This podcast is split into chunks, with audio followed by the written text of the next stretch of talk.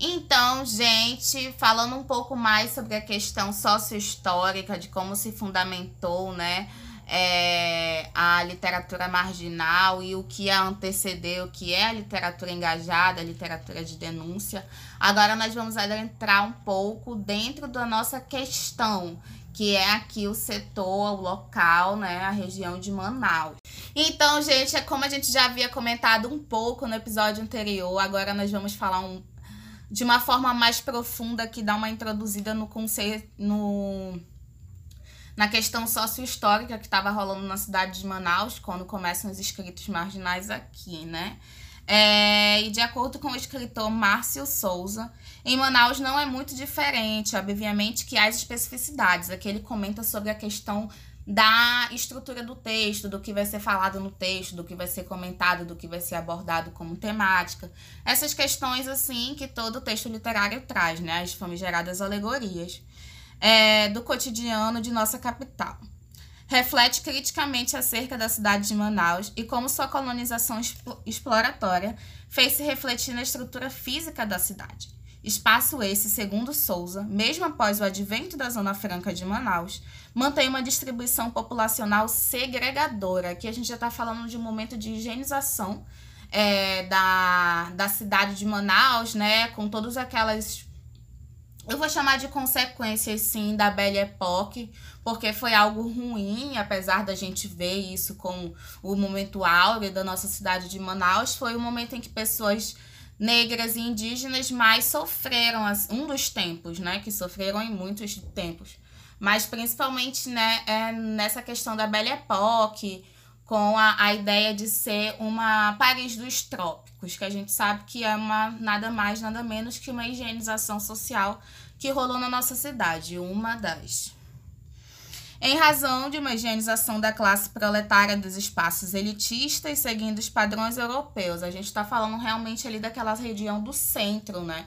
Que tem o Palácio da Justiça, o Teatro Amazonas, o, pop, o próprio Teatro Amazonas é um ponto, assim, é muito elitista.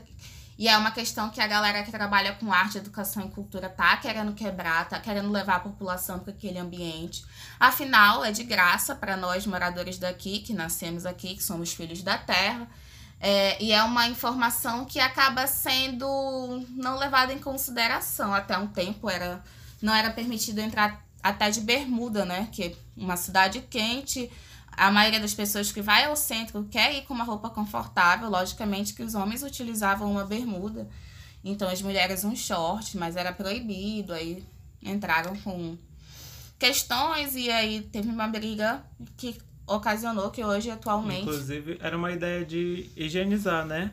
Inclusive, isso acabou quando um grupo de homens vestiu saias e entraram no teatro porque saia era uma das vestimentas é, permitidas. E aí houve todo essa, esse protesto e aí conseguiram é, parar com essa ideia elitista de que só podia entrar no teatro com uma certa vestimenta social, é, socialmente no mínimo um esporte fino, né? É, o espaço urbano central, construído para a circulação da elite manauara, reverbera até os dias atuais esse processo de higienização social. O Largo de São Sebastião, de frente ao monumental Teatro Amazonas, mantém-se com um perfil provinciano. Aqui, Márcio, né, vai confirmar, detalhar, é, especificar e concretizar de uma forma melhor o que acabamos de comentar.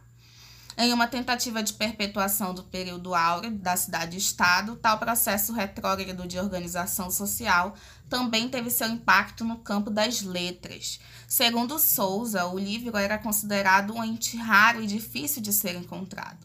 Abre aspas, o, o livro circula marginalmente e torna-se um cadáver incômodo nas mãos do autor. O Amazonas nunca contou com uma editora independente e sempre esteve no caso do livro submetido à boa vontade dos governantes, até hoje os editores por excelência do Estado. É, Souza diz isso em 1977. Lógico que atualmente a gente já tem uma produção é, que pode ser visivelmente mais apreciada, né? Que é do movimento marginal com os zines, são independentes. A, os próprios autores que produzem fazem as suas artes, pedem para amigos fazerem a sua arte, mas é uma parada totalmente que a gente pode colocar como artesanal, né? Exato, Feita é ali manual, por. né? É, um trabalho manual e tal, subjetivo, cada um, querendo ou não, tem a sua identidade, afinal não se pode imitar um ao outro. E por aí vai. É, ao longo dos episódios, né, trouxemos aqui alguns pesquisadores e escritores. É, ficamos muito felizes de poder falar da Pina G, esta, é uma, esta que é uma graduanda da UFAM, que pesquisa sobre literatura marginal, então é, fica aqui o, a indicação, né, que vocês, caso tenham interesse de entender, conhecer todo o movimento marginal, tanto em Manaus quanto no Brasil, é, que vocês possam ler os artigos da Carolina Pinagê. Pesquisem tudo que ela já escreveu e produziu sobre literatura marginal. É, inclusive, como falamos né, em episódios anteriores, sobre a Heloísa Buarque de Holanda e como ela foi pioneira neste movimento de pesquisa e, e apresentação de autores marginais. Então, a gente vê aqui a Pinagê como a nossa Buarque de Holanda de Manaus aqui, que apresenta esses escritores e pesquisa muito bem. Então, galera, assim como o Marcelo falou de uma grande pesquisadora que é a Pinagê, também comentamos aqui, trouxemos para vocês o Max Caracol, que é ali do movimento Cirrose, um movimento consolidado de literatura marginal aqui da região, principalmente aqui de Manaus, é, que tivemos a honra de fazer uma leitura de uma leitura de um de seus textos, Golias, que aí está sendo traduzido para uma revista argentina, que é uma parceria super importante, aí uma visibilidade para o Max, que merece pra caramba, afinal é, é um dos maiores escritores vivos que temos atualmente. É, também falamos do Rogerson Moraes, né? É, com a obra dele O Dia em que Carla Assassinou Meu Gato e, outros, e, e outras crises. É, um dos poemas dele a gente leu aqui para vocês, né, no, aqui nos episódios. Ele também é um professor e ele desenvolve um trabalho lá na zona leste de Manaus, que envolve arte, cultura e literatura é, para os jovens, né, e quem quiser mais apreciar a organização, né. Comentamos também sobre Jazz para Rinocerontes, que é uma coletânea maravilhosa. Uma coletânea.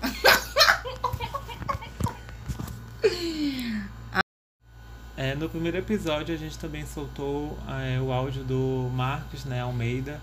É, vocês podem procurar ele como Repeiro GF. É, ele produz slam, ele é um rapper, ele tem um CD publicado lá no YouTube. É outra referência aqui para vocês que quiserem curtir um pouco sobre esse movimento marginal. É, também falamos sobre Jazz para Rinocerontes, que é uma coletânea maravilhosa de poema do nosso mais novo escritor marginal do momento, que é o Paulo Monteiro, que dia desses lançou uma nova obra em forma de zine, que se chama Quando os Búfalos Sentam para Jantar.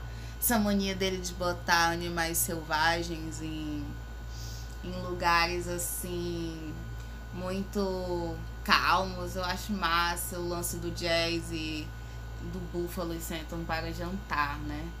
É, vão logo correr atrás de comprar, viu? Porque já tá acabando, daqui a pouco ele vai embora, porque vira e mexe ele sai da cidade, vai para outro lugar. Então vão logo atrás de comprar.